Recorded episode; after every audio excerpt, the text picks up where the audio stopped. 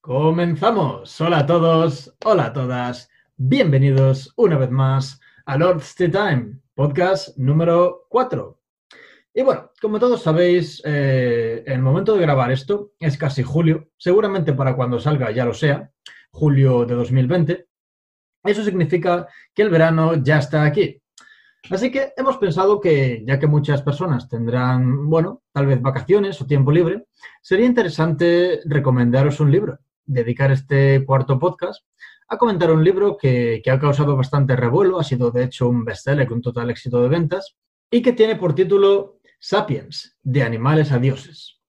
El libro, como decía, ha sido un éxito brutal. Salió hace ya seis años, en 2014, y ha conseguido colocar 15 millones de copias en el mercado, seguramente más. Está escrito por un historiador israelí llamado Yuval Noah Harari, o Harari. De hecho, la pronunciación tendríais que disculparnos porque va a cambiar bastante.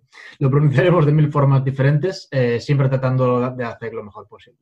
Sin más dilación, os presento a mis queridos lords, Marcos y Ulises. Chicos, ¿cómo va todo? ¿Bien? ¿Qué os parece el libro? Hola amigos, hola amigues, bienvenidos. No sé si Sapiens es uno de mis mejores libros, eh, de los libros que más, me han gustado, pero desde luego estaría ahí, ¿no? Estaría en el, en el top. Sapiens, de animales a dioses.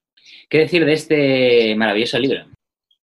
Es interesante eh, ver el trabajo de, de, Harari, porque si tú piensas, un historiador jamás hará un libro que, bueno, jamás había hecho un libro que vendiera 15 millones de copias. Eh, tiene tres libros que están siendo súper famosos, es un boom, todo el mundo más o menos los, conoce y a mí me llamó mucho la atención. Entonces busqué qué era lo que este hombre hacía diferente que nadie antes hubiera hecho, porque si lo pensáis, Sapiens es un libro que habla sobre nuestra historia, ¿no? Sobre la historia de la especie humana. Pero, y que hay mil. Pero joder, exacto, yo pensé que habría mil de ellos y que no habían pegado un pelotazo. Y, y la fórmula que dan, y os la quiero exponer, a ver qué opináis, es que, eh, bueno, lo comparaban con un bocadillo, ¿no? El, y decían que básicamente lo primero, coges un tema que es todo el mundo pueda relacionarse bien con él, que le toque todo el mundo, la historia de nuestra especie es perfecto. Después eh, hablas desde un punto de vista que no sea que tengas la verdad absoluta, porque este tío, como os decía, eh, esto es más un tratado filosófico que otra cosa. Él no da respuesta, él no dice que tiene todas las respuestas, pero también mete ciertas, ciertas cosas científicas que en realidad ayudan a convencer a todo el mundo. Y al final lo que hace es para, para, que se hable un poco de su obra, para que se hable un poco de, no sé si conscientemente, yo entiendo que sí, y el autor de, esto, de este artículo que leí también lo pensaba, que mete ciertas cosas que sabe que van a causar un poquito de opiniones divididas para que la gente eh, debata sobre el libro. Bueno, yo, yo opino que, este hombre al fin y al cabo es un creador de contenido, ¿no? Y, este es su oficio. Entonces, eh, está diseñando un producto que quiere que la gente que la gente consuma, entonces evidentemente tiene que, tiene que eh, crear algo que llame la atención de, la gente. Veréis, mira, el otro día vi una analogía mm, bastante guay del libro de Sapiens. Decía, es como si el, el presente, o sea, lo que estamos viviendo justo ahora, fuese una torre y estuviésemos en lo alto de la torre y mirásemos ¿no? al horizonte y viésemos todos los caminos, todas las bifurcaciones, todos los puntos ¿no? que, han, que, han, que, han, llegado a donde estamos ahora, ¿no? a, esta torre. Y es un poco eh, mm, la sensación que te deja el libro después de que lo lees. Es un libro que cubre mm, un espectro muy, muy vasto desde los inicios de la humanidad, bueno, desde más de los inicios de la humanidad, desde los principios del átomo hasta la era moderna e incluso juega un poco con, el futuro, ¿no? Pero bueno, ya se mete, se mete más en la, en la parte 2. El caso es que es uno de esos libros que te da bastante perspectiva eh, en, la vida. Mm, para todos aquellos interesados en dónde somos, de dónde, a dónde vamos, de dónde venimos, mm, Sapiens eh, explica muchísimas cuestiones como por ejemplo el origen de las religiones, el origen del dinero, el origen de los imperios, el porqué de, muchísimos grandes acontecimientos, el porqué de, de, Homo sapiens y no otra especie del género Homo, como los neandertales o como, lo, o como el Homo erectus. Este es un tema que me ha, me ha interesado mucho, veréis. Si tuvieseis que decir el porqué sobre la premisa primero de eh, los seres humanos dominan el mundo. Es decir, son la especie, evolutivamente hablando, con más éxito, ¿no? Por mucho que puedan hacer una manada de un chimpancés o, una, o unos cocodrilos, no tienen nada que hacer contra una AK-47, por ejemplo. los seres humanos tienen el poder absoluto. ¿Por qué diríais que hemos llegado a este punto? Si tuvieses que decir una razón, ¿por qué somos los seres humanos los que diseñamos smartphones, ebooks, ordenadores de Apple y no han sido los chimpancés o los pingüinos? Yo, habiendo investigado un poquito sobre esto, mi, conclusión es que esto se debe a la capacidad social de cooperación y a la capacidad de creación del ser humano. Es un poquito la conclusión que yo puedo dar. Estás bastante acertado, Ulises, de acuerdo con, de acuerdo con la idea que transmite el libro al menos. ¿Tú, Fer, alguna opinión? Sí, bueno, simplemente expandir un poco lo que ha dicho Uli. Sí que es cierto que hay otras especies de animales, por ejemplo, eh, hormigas o abejas, que sí que saben trabajar juntos, sí que saben trabajar en sociedad, pero como dijo Uli, les falta algo que los Homo sapiens tenemos y que es lo que nos da potencial ilimitado y es básicamente la capacidad de imaginar. Si mezclas imaginación con cooperación, tienes una combinación explosiva que, como decía, nos ha catapultado hasta donde estamos ahora. Exacto. Un poco em, el libro lo que, lo que da a entender es que todo empezó con, con el lenguaje y la capacidad única que tiene el género Homo, el género Homo sapiens, de ir más allá del lenguaje objetivo, ¿no? Para describir las realidades inmediatas, ¿no? De, oh, un cocodrilo, o oh, mira esa que buena está, o oh, cuidado, viene un león. Sino que el género Homo sapiens, lo llaman, en el libro lo llaman la revolución cognitiva, ocurrió hace mm, aproximadamente unos 70.000 años, que en términos históricos, eh, al menos en términos de, la evolución desde el Big Bang, es como si hubiese sido ayer prácticamente. Y la revolución cognitiva lo que hizo es eh, dotar al Homo sapiens de esa capacidad de hablar de una manera imaginativa, ¿no? De ya no solo hablar de tu propia realidad, la que tienes, la que puedes percibir con tus sentidos, sino de darle forma a ese lenguaje e inventar, inventar ficciones, eh, inventar cosas sobre, sobre, otros géneros de la, sobre otros, em, perdón, sobre otros habitantes de la, de la manada, eh, inventar historias, eh, hacer que objetos como pueden ser una cascada o, una planta, un cactus, tengan propiedades superhumanas. el libro hace una comparativa muy interesante.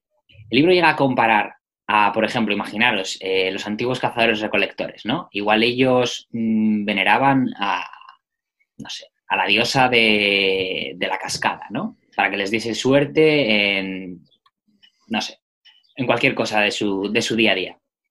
El libro compara eso a Dios o a incluso cualquier compañía de, hoy en día, como puede ser eh, Peugeot, por poneros un ejemplo, ¿no? una, estrella una, compañía de coches.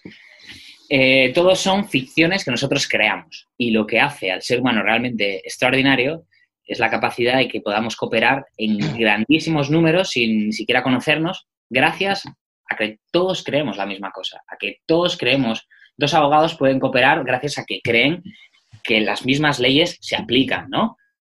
Dos cristianos pueden cooperar para construir una iglesia porque ambos creen en ese bien eh, superior, ¿no? Que es Dios. Eh, y así pasamos de dos a 200, a 2000 o a 2 millones. Mientras todos creamos una serie de historias, por así decirlo, seremos capaces de cooperar en grandes números de una manera eh, flexible. Y eso es lo que ha hecho que a lo largo de los años Homo sapiens eh, pues ha, ganado la, hegemonía. Eh, el neandertal se extinguió, así como se extinguieron otras especies del género Homo. Y, y aquí estamos, chicos, Homo sapiens. Aquí estamos. Es muy interesante todo esto, todo esto que, acabas de contar, Marcos, a mí también me suena a, una palabra importante, yo creo, en, pues en el desarrollo del Homo sapiens como especie predominante, ¿no? Yo creo que también es muy interesante hablar de la capacidad de adaptación, la capacidad de adaptación del Homo sapiens. Realmente, si observamos, eh, el Homo sapiens eh, en sus orígenes es una de las criaturas más desprovistas, ¿no? Una de las criaturas más indefensas. No tiene especialmente eh, rasgos fisiológicos para sobrevivir en el ambiente digamos que todo su potencial se ha desarrollado a través de esta capacidad, no, me, no sé si innata o ambiental, de, adaptación, a esta capacidad de, cooperación. Hay, hay expertos que señalan eh, dos puntos muy, importantes en la historia del desarrollo del, del, Homo sapiens. Hacen un punto especialmente relevante en el comienzo de la ingesta de proteínas por parte del hombre, es decir, cuando, cuando el hombre se empieza a alimentar de carne, esta ingesta de proteínas pues propicia el desarrollo del cerebro, ¿no? Este desarrollo del cerebro pues eh, eh, ayuda a los seres humanos a tener esta capacidad de imaginación, de extrapolación, ¿no? De no solo ver y creer en su realidad tangible, sino de poder extrapolar y eh, poner su mente en situaciones irreales o hipotéticas. Esto por un lado, la ingesta de proteínas. Y por otro lado, también eh, cabe resaltar el desarrollo de la psicomotricidad fina, chicos. La psicomotricidad fina por parte del Homo sapiens es una capacidad que muy pocas especies tienen desarrollada. Como bien sabéis, en un momento de la evolución, el Homo sapiens eh, se dedicó a la recolección. Éramos eh, recolectores pues de frutos y de alimentos, ¿no? Bueno, esta, esta, este estilo de vida basado en una necesidad pues llevó al, al, Homo sapiens a empezar a caminar erguido, ¿no? Empezar a caminar erguido, su necesidad de levantarse cada vez más, hicieron que adoptaran esta, esta postura. Junto al hecho de caminar erguido, empezamos a desarrollar lo que llamamos como pinza de la mano, ¿no?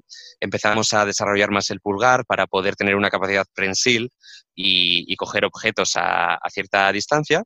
Y entonces, bueno, esto llevó a cabo eh, una, psicomotricidad fina eh, en nuestras manos que nos permite también desarrollarnos mediante la creación de herramientas, ¿no? Somos de las pocas especies, además de, de los primates, ¿no? Pues que comparten con nosotros el 98% de la genética, que podemos crear herramientas eh, no usar, que otros animales sí que pueden, una nutria puede romper almejas con, su estómago, pero podemos crear herramientas con esta psicomotricidad fina pues para adaptarnos mejor al entorno, ¿no? Entonces todo ello pues conlleva a la eterna adaptación que yo creo que es el punto fuerte de los seres humanos. Hmm, pero una vez más, eh, volvemos también, porque por ejemplo el Homo erectus sobrevivió más de, más de 2.500 millones de años. En esos 2.500 millones de años sí que utilizaba instrumentos como el sílex, ¿no? Eh, cuchillos así muy rudimentarios y, demás, pero nunca pasó de ahí. Lo que hizo al Homo sapiens pasar de, ese punto y empezar a eh, desarrollar instrumentos cada vez más complejos fue precisamente lo que hablábamos, esa capacidad de cooperar, ¿no? esa capacidad de trabajar números infinitos, con, tribus o con gentes que no conoces. Veréis, chicos, aquí quería eh, comentaros mm, una de, los, una de las ideas así que más me ha llamado la atención del libro, que me ha, hecho, me ha hecho pensar. Es una idea muy básica, pero a la que creo que concedemos mm, bastante poca atención o pensamiento, por no decir nada, en nuestro día a día.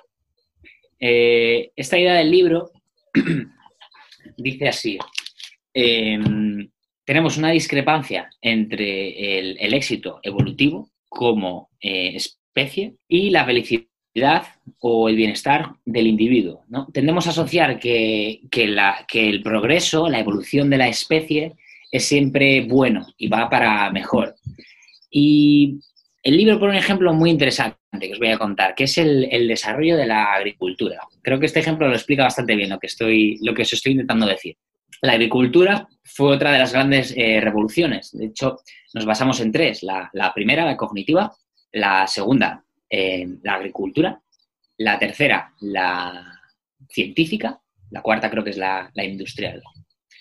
La agricultura fue el mayor, la que mayor, digamos, impacto tuvo. Eh, ¿Qué pasó? En los seres humanos empezaron a sentarse en un sitio determinado, ¿no? Eh, cultivaban.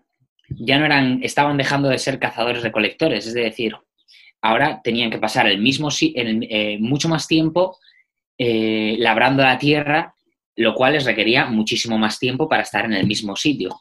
Empezaron a trabajar más. Como los núcleos urbanos se fueron haciendo cada vez más grandes, cada vez había más infecciones, más virus, más robos, más problemas. Es decir, eh, pasamos de ser cazadores-recolectores con una dieta súper variada y súper buena, por lo que dicen los expertos, a comer cuatro cereales, ¿no? Como cuatro pilares básicos, ¿no? Como podría ser el trigo, la avena, etcétera, etcétera. O sea, es decir, nuestra dieta se empobreció muchísimo, nuestro sentido de comunidad, de gran grupo, de familia, eh, se vio afectado también terriblemente porque empezamos ya a convivir en grandes núcleos urbanos, ¿no? Con los cuales, eh, si no conocemos, pues es más, es más difícil tener esa sintonía. Y, en definitiva, a nivel individual, eh, se plantea mucho este hecho, ¿no? De cómo la agricultura, si lo tomas como que ha sido para la especie, se toma como un gran adelanto. Pero si lo tomas como que ha sido para el individuo, es como el individuo estaba cada vez más atrapado, ¿no? Eh, menos libre, más mm, encorsetado. No sé, me pareció interesante de cojones. Yo creo que aquí el propio autor eh, también me pareció que, se contradecía un poco, ¿no? Porque si bien es cierto lo que tú, lo que tú dices, Marcos, lo de que puede que haya eh, colectivos, personas que, que, estaban mejor siendo cazadores, recolectores y agricultores que como están ahora, de hecho, me acuerdo que lo comentaste eh, el otro día en el podcast sobre, sobre la hipocresía, hiciste un comentario al respecto. Una de las cosas que, comenta en el libro es que eh, con el progreso el ser humano básicamente ha derrotado a, las figuras de los cuatro jinetes del apocalipsis, o al menos tres de ellos, que serían el hambre, eh, la peste o las enfermedades. Y y la guerra, exacto. Y aquí, centrándonos en, lo que hablabas, sería el hambre, donde, donde tenemos que poner el punto. Y, sí que es cierto que la dieta era mejor, ¿sabes? Cuando éramos cazadores recolectores, pero si venía una, si en la Edad Media había una mala cosecha, la mayor parte de la población que dependía directamente de esa cosecha moría. Es decir, aunque puede que la dieta pudiera ser mejor, el riesgo de perder la vida incluso y de no poder comer era enorme cuando están más atados a la comida es cuando están en la eh, cuando, ha llegado la agricultura. Es decir, cuando dependen totalmente de una serie de cultivos que han plantado, ¿no? Y de repente viene una plaga, viene cualquier fenómeno meteorológico y acaba con todo. Sin embargo, cuando eres un cazador-recolector, no te tienes que preocupar de eso, porque no dependes de nada específicamente. Eh, si no puedes comer una serie de frutos, comerás otros. Si no puedes comer unas raíces, comerás otras. O unos animales, comerás otros. Pero no, es, no te la juegas tanto, por así decirlo. No.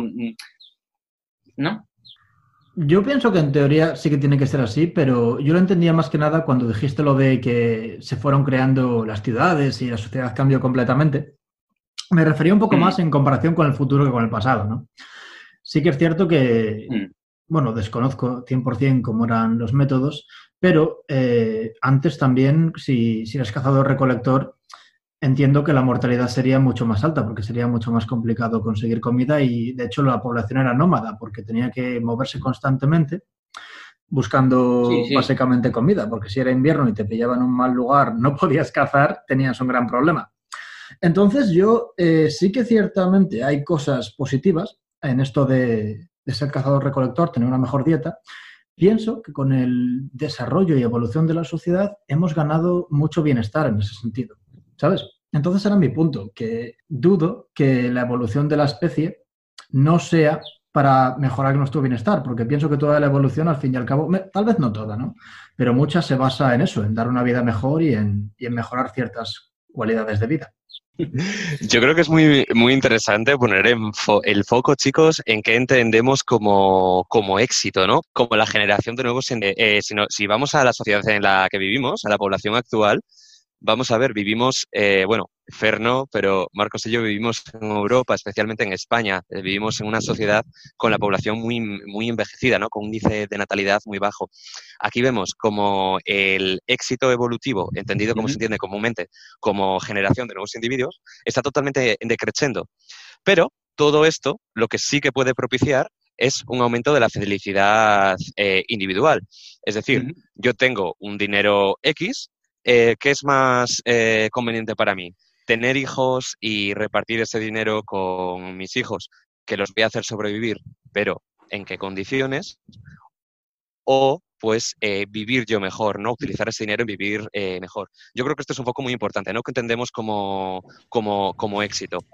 tener que la especie crezca o el bienestar de unos pocos individuos. Yo creo que esta es la, la disyuntiva principal. Mm. Desechar la posibilidad esa de decir de crear descendientes y, y, centrar las logros de tu vida en, otra cosa, ¿no? Es curioso, solo digo que como animales eh, creo que seríamos el único, el único animal del planeta que haga eso. Bueno, eh, luego me gustaría poner un ejemplo en el que no sé hasta qué punto está claro que el ser humano eh, está estrictamente eh, diseñado, ¿no? Para, o una especie está estrictamente diseñada para, para reproducirse. Eso más adelante, si queréis, lo tocamos porque yo la verdad tengo unas, algunas discrepancias. Bueno, Marcos, yo creo que puedes darle al punto 2, ¿vale? Eh, mirar, otro de los eh, puntos que me ha llamado bastante la atención del libro es el cómo ataca los conceptos conocidos por todos de natural y antinatural. Es decir, eh, lo que defiende el libro es que estos conceptos no se han tomado de la biología, sino son muy nuevos, son muy actuales, son de la, teología cristiana. Empezaron a estar en, en la sociedad con el auge del cristianismo. Pero la, biología, la evolución en sí, no tiene ningún propósito eh, definido. Es decir, él hace el caso, por ejemplo, de los insectos. ¿no? Eh, dice, los insectos, ¿cómo evolucionaron las alas? Los insectos al principio no tenían alas. Lo que tenían era una, eh, un dorso más, más grande o más pequeño. Los insectos con el dorso más grande le fueron evolucionando más, crecía más, eh, cogía más sol, cogía más agua, se fueron desarrollando más. ¿Qué pasó? Que eran finitos y dio la casualidad que eso dio origen a que los insectos se dieron cuenta que si batían eso les daba cierta capacidad de suspensión, ¿no? Y así fue evolucionando. Si el insecto pudiese también utilizar esas mismas alas para otra cosa, la tendencia, ¿no? Eh, al menos en la sociedad que vivimos, sería calificarlo de antinatural. Pero lo que quiere decir el libro es que ese concepto es natural. Por lo tanto, lo innatural no existe. Muy interesante, Marcos, el tema de los insectos. Mirar, a mí me gustaría hacer un punte, eh, en un apunte en el mundo de los insectos, y es que muchas antes hacíamos referencia a la capacidad de adaptación. Mirar, los insectos están, catalogados como, como los seres con la mayor capacidad de adaptación eh, existentes en el, en el planeta. Si os dais cuenta, los insectos suponen la mitad de la biodiversidad del planeta comparado con todo el resto de especies vivientes en el mundo. Esta adaptación de los, de los insectos se debe sobre todo a la capacidad de adaptación a las circunstancias climatológicas, a la temperatura, a las glaciaciones, a vivir en los desiertos. Mirad, los, eh, los insectos tienen una, un alto mm, componente de alcohol en su cuerpo, ¿no? Tienen una sustancia eh, que contiene alcohol, lo cual pues eh, consigue regular su temperatura y, por ejemplo, que puedan sobrevivir a muy bajas temperaturas sin que lleguen a congelarse. Como todos sabéis, pues el alcohol, el alcohol no se, no se congela, ¿no? Quien no ha metido alguna vez un whisky en la nevera. Y bueno, esto es una capacidad de los. Sin embargo, a pesar de tener una de las mayores capacidades de adaptación, no son una especie predominante. Entonces, antes hacíamos referencia a esta capacidad de adaptación como un rasgo del Homo sapiens para, sobrevivir y, ponerse pues en, en una posición de control, ¿no? Y realmente no puede ser esto solo. Muy importante lo que decíamos de la capacidad de imaginar, extrapolar y, y demás. parece que siempre barro para casa, pero me parece muy interesante cuando Marcos eh, establece esta conexión entre los conceptos de natural y antinatural ligados a la, al sincretismo religioso, ¿no? Realmente, chicos, os hago una pregunta. Contestad libremente, ¿la homosexualidad es natural o es antinatural? Bomba. En términos biológicos, es natural. En términos cristianos, no lo es. Yo me fío más de los biológicos, por lo cual sí lo es. ¿Cuántas ¿Es posible? veces hemos oído que la homosexualidad es antinatural? Ah, ¿y por qué, amigo? Fíjate en la antigua Grecia, antes del cristianismo. ¿Qué hacían los griegos? Filosofar, beber vino y darse por culo. Exacto. Era considerado natural. era considerado natural. He aquí mi argumento a favor de la comunidad LGTB. Muy bien, Marcos. Además es un mes, eh, es un mes muy interesante para que digas esto. Mirar, uno de los argumentos que respalda la naturalidad de la homosexualidad eh, a que infinidad de veces se tacha de antinatural es que se observan animales.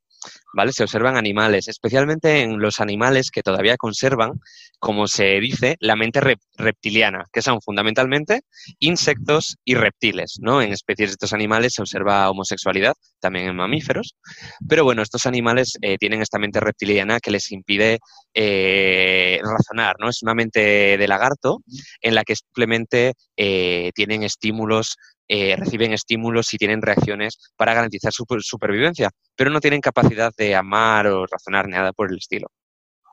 ¿De acuerdo? Eh, entonces, aquí me gustaría conectarlo con el tema anterior. Eh, chicos, es evidente que la homosexualidad no contribuye al éxito evolutivo, como lo entendíamos anteriormente, ¿no? No contribuye a la propagación de la especie. Ajá. Pero aún así la observamos en, especies que no tienen la capacidad de razonar y la observamos como algo eh, natural porque, porque es posible. Entonces. es decir, la naturaleza no nos pone límites, ¿no? Nos los ponemos los propios humanos. Eso es. Entonces, esto es lo que decía antes, que quería hacer referencia más adelante, eh, cuando hablábamos de la disyuntiva entre éxito evolutivo y felicidad individual.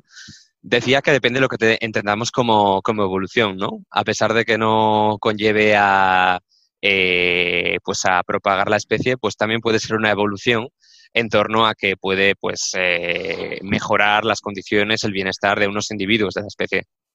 Fer, ¿no quieres decir algo al respecto? Sí, yo tengo un comentario, pero ya no es tanto sobre el tema de la homosexualidad, sino eh, sobre el debate de lo que es antinatural, de lo que es natural, y lo que dijo antes Marcos de que son conceptos que son bastante recientes en la historia humana. Y, he estado pensando en cosas como la fecundación in vitro o el tratamiento de células madre. Si lo pensáis, esto es un dato objetivo, la ciencia, leí que eh, la religión cristiana había regresado el progreso de la ciencia dos mil años. Es decir, si no existiera la religión católica, la religión cristiana, la Inquisición, todo lo que pasó en su momento, toda la represión que hubo, la ciencia ahora mismo sería 200 años, 2000 años perdón, eh, más evolucionada. Entonces, me vienen a la mente temas como, como os decía, la fecundación in vitro, el tratamiento con células madre. ¿Quién es el que para todos esos tratamientos? ¿Qué pasaría si esos tratamientos nunca se hubiesen considerado antinaturales? Porque según yo lo veo, si nosotros hemos sido capaces de desarrollar inteligencia y ciencia, ¿qué hace, qué hace a esos tratamientos antinaturales? Me podéis decir, no, porque Dios no lo quiere así, pero ¿de verdad? ¿Crees que ese es un argumento válido? Yo creo que, si habláramos con propiedad, lo que muchas de las cosas que a lo largo de la historia se han tachado de antinaturales, yo creo que podríamos tacharlas quizá de amorales entendiendo moralidad de mala forma, entendiéndolo como eh, moralidad, moralidad eh, tradicional, moralidad aprendida, moralidad religiosa. Digamos que va en contra de unos dictámenes, eh, bueno, que muchas personas dan por, por naturales, pero realmente no lo son. Es una convención social como cualquier otra, que en este caso tiene su origen en la religión. Entonces, mm, a mí me encantaría, lo que pasa que es muy difícil, ¿no? En el, en el lenguaje y, bueno, dado, ya nuestro baje cultural, cambiar la palabra antinatural por la palabra amoral. A mí me parecería un avance este cambio de término. Es una cuestión más ética, está claro. Desde luego. Y de nuevo, ¿de dónde viene la ética? De las tradiciones, ¿no? Religiones, historias. Claro, pero por eso pienso que es un pensamiento interesante, porque realmente es algo que hemos creado nosotros. ¿Qué tiene de malo, y bajo, los, bajo el prisma del que hemos estado hablando, que una especie desarrolle una sociedad, desarrolle inteligencia, desarrolle ciencia y utilice esa ciencia para, bueno, en este caso, mejorar la especie? Pensando que siempre había sido el fin último, ¿no? Fijaros, aquí estamos metiendo ya en otra discrepancia que se trata en el libro de Homo sapiens. Eh, estamos entrando en la discrepancia entre, digamos, eh, genética y me, memética, ¿no? Esta, esta otra eh, disyuntiva. entendiendo la genética como lo que heredamos eh, mm, por la biología y la memética o mimística, como dicen otros autores, pues simplemente lo que aprendemos, con la diferencia de que la genética eh, no necesita un aprendizaje precio, la, la memética simplemente consiste en imitar comportamientos que como los vemos desde, desde tan pequeños, pues nos parecen casi naturales, pero no lo son. Mm, eso es, y un poco al hilo de lo que decías antes, ¿no? Eh, el ser humano nace como un lienzo en blanco. Es decir, eh, su cerebro no está formado, sus capacidades motrices no están formadas. Pero a lo que vamos, el, cerebro, ¿no? Al final todas las ideas, todas las creencias, todos los valores se inculcan ahí, se siembran, ¿no? En, esos pequeños cerebros. y son lo que al final eh, hacen que triunfe, ¿no? Esa, esa memética, esa capacidad para, para transmitir esas ideas culturales eh, entre los miembros de una comunidad o entre los miembros de distintos países o continentes incluso. Si me dejáis barrer para casa una vez más, eh, y prometo ya no volver a sacar el tema, pero bueno, es el mes, es el mes del orgullo eh, y os jodéis, aunque no lo estemos celebrando por, por el COVID. un niño pequeño, si ve a una pareja homosexual besándose, no tiene ningún tipo de reacción, ¿no? Pues lo ve, lo observa, pero no tiene eh, nada para, valorar si es positivo o negativo, ¿no? Para él. No lo tiene hasta que su lienzo en blanco no empieza a tomar forma y color, ¿no? Digamos que es una prueba más de, bueno, de que no sería tan correcto hablar de antinatural, sino que sería más correcto hablar de amoral, antidoctrina, etcétera, etcétera. Hmm. Yo tengo un último ejemplo, chicos, si queréis, sobre, sobre este punto, a menos que queráis sacar más, ¿no? Estaba leyendo otro día noticias y dicen que eh, va a ser posible, muy pronto, al menos científicamente posible, modificar genéticamente embriones humanos para, bueno, tú pagas un dinero, quieres ser padre, quieres ser madre, y pagas un dinero para que se altere el ADN de, ese bebé, de ese embrión, y eh, tenga ciertas características. ¿sabes? Eh, ya sea el color del pelo, eh, la predisposición genética a ciertas enfermedades, o en este mm. caso, la, falta de esa predisposición, ¿no? Y, una vez más, esta es una cosa que genera bastante controversia porque se considera antinatural. Mm. ¿Vosotros lo haríais? ¿Pagaríais un dinero para modificar genéticamente un embrión? si tengo la posibilidad, si por lo que sea mis genes o los de mi pareja hacen que tenga un alto porcentaje de que mi hijo o hija nazca con esto o con lo otro, con determinada patología, eh, ¿a quién le vas a decir que no lo haga? ¿Sabes? ¿Y con qué cara se lo vas a decir? Que es amoral, que es antinatural hacer eso cuando lo puedes, cuando lo puedes cambiar, ¿no? Claro, hay un paso muy importante entre eso, ¿no? Que es para evitar males mayores, digamos, como una enfermedad, algo que te va, que te va a crear una, carencia de, por vida. ¿Cuál es el siguiente paso? Pues quiero que mi hijo salga con las orejitas de este tamaño, con la nariz de esta forma, porque así es como la tenía mi abuela, y con los ojos así, que es como les tenía mi tío Billy, y, ¿sabes? Y al final estás dibujando un, niño. Eh, es cierto, puede dar miedo en ciertos casos, ¿no? Claro, claro, claro. Entonces, eh, de, de primera, si es para evitar males mayores, adelante. Eh, en cuanto a la otra cuestión, uff. Sabes, tú dices, sí, no quiero que mi hijo tenga estas enfermedades, no sé, Alzheimer, por ejemplo, quiero eh, que no lo que quiero predisponerlo genéticamente a que tenga resistencia a esto. Pero otra persona te puede decir, no, mira, es que verás, en mi, en mi familia aceptamos bastante más a la gente, es una chorrada, ¿no? aceptamos bastante más a la gente rubia, tal. En mi caso, pues estaría bien cambiar el color del pelo. Es ir un poquitín, un poquitín, un poquitín más hasta que llegas a un punto que no sabes ni siquiera cómo has llegado hasta allí y que ya estás pidiendo, como dice Marcos, un bebé a la carta. Pero si nuestra ciencia como especie es capaz de hacer eso, ¿sabes? Exactamente. es algo antinatural? Claro, que no es antinatural. Eh, estamos hablando de otras implicaciones, ¿no? Como decía Marcos, pues eh, morales, adoctrinales y, y, demás. Y otra cosa muy importante, yo creo que este poquito a poquito, ¿no? Hasta que algo nos empieza a parecer normal. Mirad, si, si nos ponemos a comparar cosas de nuestra vida cotidiana hace no mucho, hace 30 años, pues hace 30 años pues sería, eh, serían muy difíciles de entender. ¿Qué pasa? Que poco a poco le hemos, perdiendo, le hemos ido perdiendo miedo o respeto a estas cosas y ya nos llegan a parecer normales. Eh, probablemente esto de escoger eh, niños pues con rasgos a la carta pues pueda llegar a, entenderse como algo normal es verdad que, que, dada nuestra, bueno, pues nuestra referencia cultural, pues nos parece como que aceptamos el hecho de evitar que, que una futura persona eh, tenga, vaya a tener una enfermedad, ¿no? Poneros en el caso de que unos padres dicen, yo quiero que mi hijo no salga calvo porque creo que esto le va a crear una serie de problemas, de traumas, se va a sentir peor, va a perder seguridad. Bueno, eh, hay personas que lo pueden llegar a entender en una, en una determinada sociedad. Ahí entramos en un poco eh, la, cara, la cara al futuro, ¿no? El, el Homo Deus, el segundo libro de, de, Harari, el que escribió después de, Homo Sapiens.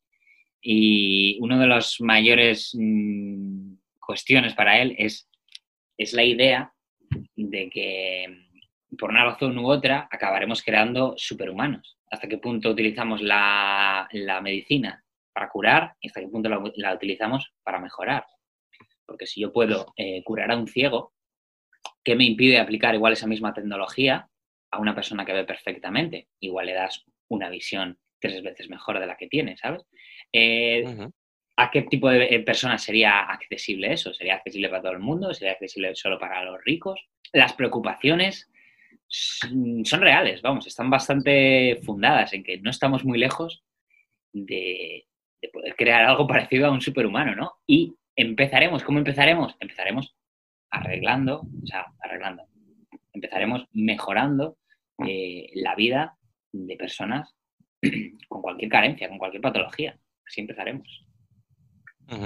Como todo en la vida, cuando, cuando, algo, cuando algo es bueno, eh, lo hacemos nuestro, ¿no? Es decir, eh, las cosas malas siempre mm, conllevan pues una aceptación eh, más dudosa, más larga por nuestra parte, pero en cuanto a algo nos aporta beneficios positivos, pues lo, añadimos a, nuestro día a día y eh, lo hacemos nuestro. Y entonces ya le restamos eh, casi valor o importancia, ¿no? Entonces yo creo que sí, estoy bastante de acuerdo con, bueno, con lo que hace referencia a Marcos, ¿no? En cuanto a crear superhumanos y demás, yo creo que de hecho mm, vamos en camino, vamos en camino de ello. ¿Y es malo, Uli? O sea, eh, ¿es bueno para el individuo y malo para la sociedad? ¿Es malo para la sociedad y bueno para el individuo? ¿Ambas? ¿Ninguna? Yo diría, yo diría que, ambas. Yo, digamos que la, línea la establecería eh, justo entre estas dos cosas que tú dices. Eh, tú decías, Fer, ¿es bueno para el individuo? ¿Es bueno para la sociedad? Bien, si es bueno para mí como individuo y no perjudica al resto de individuos en sociedad, ¿Cuál es el problema? ¿A quién hago daño? Totalmente de acuerdo contigo, 100%. no explicaría... ¿Decías, Marcos? Que no, es que les perjudique, no es que les haga ningún mal físico, sino que simplemente eh, les puede dejar en una desventaja. Claro, pero poderoso caballero es don dinero, ¿no? Al final yo creo que eh, el dinero es eh, lo que marca la diferencia en la sociedad. Entonces, estas personas que por su posición económica van a poder beneficiarse de estas mejoras, vamos a decir, pues claro, dejarán discriminadas a otras personas que por su, pues, pues, por su posibilidad económica no puedan beneficiarse de ellas. Pero es curioso, antes, y esto lo cambiaré, chicos, antes de que os metáis con lo del dinero, que ya es un nuevo punto, ¿no? Yo pienso que eh, si cambiamos, si empezamos a pedir ya eh, los rasgos físicos y que creamos oportunos, pienso que más allá llegará un punto en el que todo el mundo sea igual, todo el mundo sea don perfecto, y llegará un momento en el que la gente se canse de ello y los cánones de belleza lleguen a cambiar. Totalmente. No se buscará una cosa, ya se buscará, como sabéis, en la, en la prehistoria los cánones de belleza no eran lo mismo, ¿no? La gente buscaba... Eh, ni hace 20 años. Sí, bueno, pero refiero a la prehistoria porque hay un, es un cambio grande, ¿no? Entonces ahora mismo pienso que valoramos cosas completamente opuestas y si el día de mañana pues todo el mundo eh, es perfectamente precioso con los cánones de ahora, más que nada lo que va a pasar es que nos volvamos aburridos. y que la gente vaya a lo que antes se consideraba algo a evitar. Claro, pero aquí me gustaría hacerte un, un, apunte, Fer. Eh, nunca va a llegar ese momento en el que todos nos consideremos perfectos, por mucho que evolucione, porque a medida que evoluciona la capacidad de perfeccionarnos, va a evolucionar también nuestro, nuestro criterio y nuestra exigencia. Totalmente. Pues sabéis a qué me refiero. Nunca va a llegar el momento en el que te veas perfecto porque eh, se te van a desarrollar pues otras necesidades, ¿no? Entonces, digamos que esta idea de perfección, eh, si la comparas con personas de hace muchos años, pues te verán como pero si lo comparas con la sociedad en la que vives en el momento presente, nunca va a ser posible llegar a esta perfección, ¿no? Porque siempre habrá alguien más perfecto que tú. Exacto. Como dijo Uli, poderoso caballero es don dinero. Y ahora sí, si queréis, continuamos y de hecho hablemos de ello. Hablaremos un poquito de, don dinero, nuestro, nuestro amigo, nuestro viejo amigo. Bueno, no es tan viejo, ¿eh? Eh, solo tiene 2.500 años, chicos. Eh, os voy a leer un pequeño fragmento del libro, ¿vale? Para vosotros y para nuestros queridos oyentes, que me ha dado bastante que pensar. Dice así, mientras que la religión nos pide que creamos en algo, el dinero nos pide que creamos que otras personas creen en algo. Interesante hasta aquí. Durante miles de años, filósofos, pensadores y profetas han vilepindado el dinero y lo han calificado de la raíz de todos los males. Sea como fuere, el dinero es asimismo el apogeo de la tolerancia humana. El dinero es más liberal que el lenguaje, las leyes estatales, los códigos culturales las creencias religiosas y los hábitos sociales. El dinero es el único sistema de confianza creado por los humanos que puede salvar casi cualquier brecha cultural y que no discrimina sobre la base de la religión, el género, la raza, la edad o la orientación sexual. Gracias al dinero, incluso personas que no se conocen y no confían unas en otras pueden, no obstante, cooperar de manera efectiva. Es decir, si con esto que hablábamos antes de los pensamientos ficticios y de las ficciones imaginarias ¿no? que todos compartimos, eh, todavía había alguna brecha que no podíamos salvar, ahí llegó nuestro amigo el, dinero y rompió ya todas las incapacidades ¿no? de, culturas o de gentes para colaborar entre, entre sí. Em, ¿Qué creéis? Es un argumento drástico. El libro no, está a favor ni en contra del dinero. De hecho, luego eh, eh, también habla del dinero como, el agente que corrompe eh, lazos eh, familiares, comunidades, em, valores ¿no? como, el honor, como, la lealtad, cada vez más indecreciendo también. Entonces, al dinero le dan palos por todos lados. Le, le atribuyen cualidades buenas, le atribuyen también cualidades malas. ¿Qué opináis de esto que os he leído? Claro. Pienso que en este sentido, Harari ha sido bastante inteligente, eh, el autor, porque plantea el libro no como una verdad universal, no como un tratado científico, sino como más filosófico. Es decir, él te hace preguntas, se hace preguntas y elabora una tesis. Y, eso hace que cualquier cosa que diga puede, puede ser interpretada, puede ser corroborada, puede ser, puede ser cambiada. Entonces, en el caso del dinero, si lo piensas, es acojonante que ahora mismo nuestra sociedad entera, en cualquier lugar que vayas del mundo, tú das un papel de colores a una persona. Y esa persona va a entender que aceptar ese papel es perfectamente válido para eh, la persona, a su vez, obtener las cosas totalmente diferentes que esté buscando, los bienes, los servicios.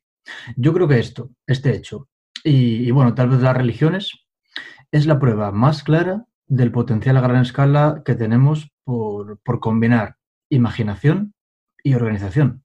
Solo el Sapiens puede combinar estas dos características, solo el Sapiens eh, tiene este potencial. Y es, es brillante. Bueno, en, su manera es otra religión. Al fin y al cabo, que es una religión? Es un, sistema de creencias y valores, ¿no? Y unas pautas de acción en la vida y, unas guías de actuación, ¿no? No veo. Y de hecho es el mayor objeto de culto que ha existido nunca, ¿no? Realmente estamos, estamos dispuestos a sacrificar tantísimas cosas por, por dinero, ¿no? Claro, eh, en el libro pues se pone en tela de juicio, ¿no? Es interesante que, que te pone en, tela, pone tela de juicio algunas cuestiones, pero digamos que no, no establece verdades universales. Claro, a mí esto me parece muy interesante, pero realmente, chicos, eh, a pesar de que sea interesante mm, ponerlo en tela de juicio, ¿cómo escapamos al dinero? Es mi pregunta. ¿Cómo escapamos al dinero? ¿Cómo podríamos vivir eh, al margen de, la sociedad? ¿Podríamos vivir en una sociedad sin dinero? Hombre, por poder, eh, mm, podrías, podrías, podrías irte al monte y hacer tu cabaña y montarte tus cuatro cabras, comprarte un arco y... Comprarte, comprarte. Bueno, fabricarte, debería decir. Y las cabras, pues no sé, las robas. Y la cabaña te la construyes con, materiales que encuentres en el bosque.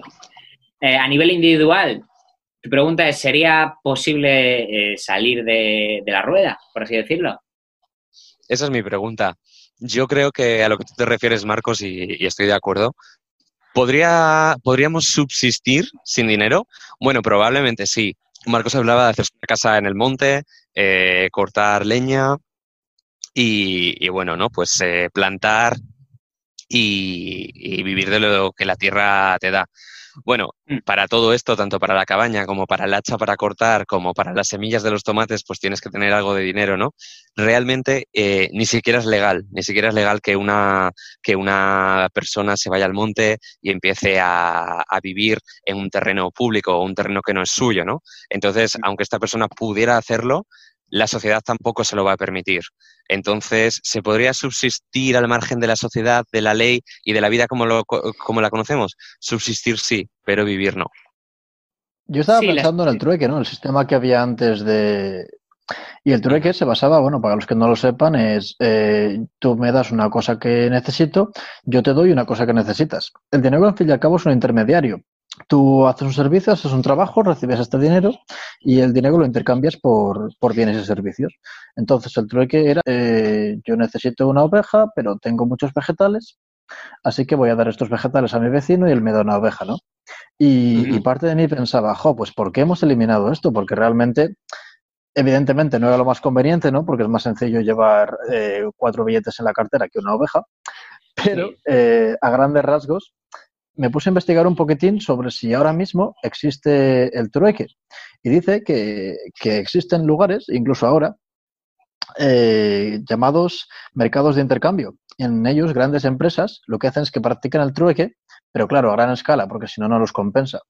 Y, dicen que este trueque, eh, desde la antigüedad, ha vuelto, en cierta forma, porque eh, en casos de crisis económica ayuda contra la hiperinflación. Es decir, cuando el dinero eh, pierde en gran medida su valor, el trueque en ciertos sentidos puede ayudar un poco a estabilizar la economía. Pero al final el dinero siempre acaba volviendo porque tiene muchísimas ventajas. Realmente el problema del trueque es que eh, hasta cierto punto no era, no era equitativo. Es decir, eh, tú me das una cabra y yo te doy tres kilos de, zanahorias. ¿Cómo establecemos la equivalencia? ¿no? ¿Qué vale más, mi cabra o tus zanahorias? ¿no? Esto es muy difícil de, de ponerse de acuerdo. Que yo igual te puedo dar zanahorias, pero aquí zanahorias te sobran. Y yo zanahorias es lo único que tengo. Entonces necesitamos algo más flexible, más universal. Claro, el dinero procede de la necesidad de un trueque equitativo. A esto que hacía referencia Fer de los mercados de intercambio de bienes, bueno, pero realmente tú también esos bienes pues puedes venderlos para luego comprar otras cosas puede funcionar a pequeña escala, pero yo creo que si intentamos basar un sistema social, por pequeño que sea, en el trueque, pues acabaríamos volviendo al dinero, ¿no? Sí, totalmente de acuerdo, Uli, porque al final, eh, si el trueque desapareció es porque el dinero era mucho más conveniente. Literalmente fue, fue por eso, aunque a veces lo que decía, haga pequeños cameos, haga pequeñas apariciones cuando el dinero está en problemas, al final hemos evolucionado como sociedad y, y una vez más volvemos a la problemática inicial de, del podcast, ¿no? El individuo eh, que evoluciona con la sociedad evoluciona hasta el bienestar del individuo o hacia el bienestar y el desarrollo de la propia sociedad. Puedes decir que el dinero ahora mismo eh, ha mejorado la sociedad, pero ¿de verdad? O sea, yo creo simplemente... ha mejorado algunas sociedades. Exacto, es una herramienta más, ¿no? Y de hecho es causa y, principal detonante de los mayores conflictos. O sea, han hecho barbaridades por dinero. Todos los días se hacen verdaderos actos que, si no fuese por dinero, yo creo que no se, no se harían, ¿no? Pero así todo el dinero es el que te da ahora mismo la, calidad de vida. Exactamente. Bueno, te la da y también te la quita, ¿no? Pues eh, digamos a eh, a los, los territorios que son expoliados, ¿no? Quizá por su, por su petróleo, quizá eh, por, su, por su riqueza en recursos. África. África es un país tremendamente rico en algunos, en algunos recursos. Y bueno, pues por, por temas económicos, por intentar mejorar la vida, la vida de unos, pues se ha, se ha mandado al infierno la vida de otros.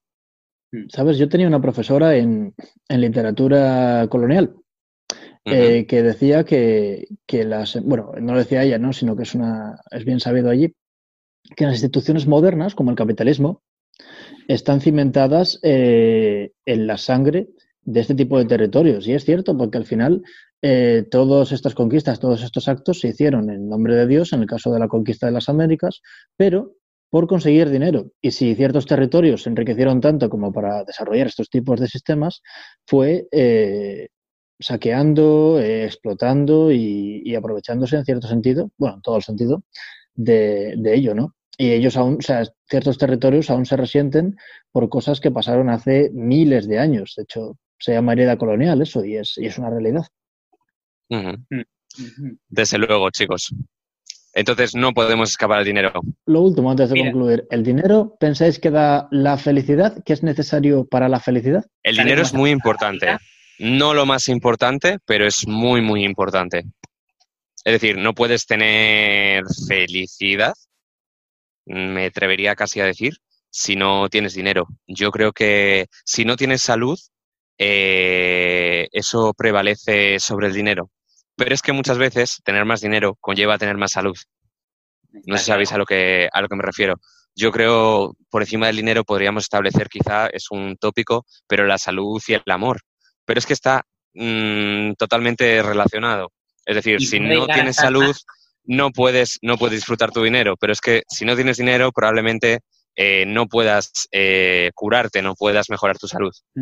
Totalmente de acuerdo contigo. O sea, yo pienso que el dinero es necesario, o sea, evidentemente la salud, el amor, eh, tener a alguien que te quiera es más importante, pero el dinero va inmediatamente después y no diré que necesitas grandes cantidades, sino que es necesario en el momento en el que puedes cubrir tus necesidades básicas con él.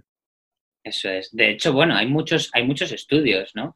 Y, yo creo que estaba ya bastante bien sabido que por a partir de no sé qué cantidades ahora mismo, no sé si son 20.000 al año o algo así, eh, el tener más dinero ya afecta poquísimo ¿no? a los niveles de bienestar del individuo. O sea, que es importante, mm, digamos, si estás en cero, estás jodido, ahí sí es muy importante el dinero y tiene mucha, mucha, mucha repercusión en tu felicidad. Pero a partir de una cifra que tampoco es ninguna cifra estratosférica, el dinero empieza a tener mucha menos relevancia a largo plazo porque tienes tus necesidades eh, básicas cubiertas. Aquí estamos retratando totalmente a Maslow economista y filósofo, todos conocemos la pirámide de Maslow, ¿no? Él defendía que si los niveles más bajos de la pirámide no están, no están cubiertos, pues no podemos desarrollar los que están por encima, ¿no? Como una persona que no tiene una subsistencia básica va, va a comportarse bien. Es decir, una persona, eh, ¿cómo, va, eh, cómo no va a robar una persona que no tiene dónde caerse muerto. Entonces, digamos que eh, cosas como el amor y, la moral, pues están cimentadas por estas necesidades básicas cubiertas. Y estas necesidades básicas se traducen fundamentalmente en dinero. No hay más puntos, tío. No hay más puntos. Os he contado así un poco las cuatro ideas que más me han llamado la atención. A mí me ha molado. Hemos ido con bastante orden, ¿eh? O sea, al final sí que nos hemos ido un poco por aquí, por allá, pero a mí una de las cosas de, vamos, la, esencia de este libro, lo que a mí me ha parecido una, la, esencia verdadera de este libro, es que te da esa capacidad de ver, ¿no? Te, te, enseña por qué las cosas eh, son como son y cómo hemos llegado hasta este punto, pero también te para en determinados momentos y te da esos eh, puntos de lucidez, ¿no? En el que dice, esto es así, pero podría haber sido de otra manera completamente distinta. O sea, te da también con argumentos y te hace imaginarte mundos completamente distintos al nuestro actual eh, a, medida que analiza eh, ciertos puntos en la historia. ¿no? Eh, hoy en día vivimos, bajo la influencia del cristianismo, pero podríamos tranquilamente haber sido todos sufis o haber sido todos budas y así con todo, ¿no? Te da esa, te da esa, esa capacidad para hacerte parar y reflexionar y decir, el mundo es así, y así es como tú crees que es el mundo, ¿no? Y como es lo, lo normal, ¿no? Pero que sepas que el mundo podría ser muy distinto. El mundo podría no tener nada que ver a lo que es ahora. Sí, hace mucha referencia a la distopía, ¿no? Todos los que hemos visto Black Mirror, pues hemos visto eh, situaciones en las que la sociedad ha evolucionado de forma diferente por circunstancias y la gente que vive en esa, sociedad lo acepta como algo propio, como algo normal. Entonces, bueno, eh, creo que es importante es un punto de vista interesante y saber que las cosas no son así porque son así, sino que todo tiene sus causas y pararse a analizarlas, pues bueno, pues eh, puede ser bastante enriquecedor. Y a mi último punto, chicos, lo que, lo que decía Oli de Black Mirror, realmente la serie pegó un zambombazo genial, fue un total éxito, pero básicamente ya no solo por la calidad de los capítulos, ¿no? que hay mejores y peores, pero porque presenta una sociedad que es casi calcada a la nuestra, solo que eh, unos pocos años en el futuro, suficientes años como para crear la distopía, pero no lo suficientes como para que ya no podamos sentirnos identificados con esas personas. Por ejemplo, si ves una peli, una distopía, no sé, Los Juegos del Hambre o World de Kevin Costner o Blade Runner, tú piensas, va, eso no, me va a pasar en la vida y si pasa no estaré yo vivo. Pero si ves Black Mirror, ya le ves las orejas al lobo, ¿sabes? Entonces creo que eh, ahí está la genialidad de la serie. Es un gran ejemplo, Es un poco como la fórmula de Harari, decirla, ¿no? Eh, por así decirlo, ¿no? algo con el que todo el mundo se pueda ver identificado, reflejado. Y que te haga tener este momento de parón, de reflexión, ¿no? Y de plantearte las cosas que en el mundo tan rápido y tan atroz en el que vivimos a veces, bueno, pues está bien tener ese momento de, reflexión, de pensamiento con uno mismo, ¿no? Muy bien, chicos. Hasta aquí, vamos a por Pues nada, muchísimo gusto, como siempre, hablar con vosotros y nos vemos en, próximos capítulos. ¿De qué era el té, Fer? ¿Te has preparado? No estoy tomando ningún té. y hasta aquí por hoy. Un saludito. Chao.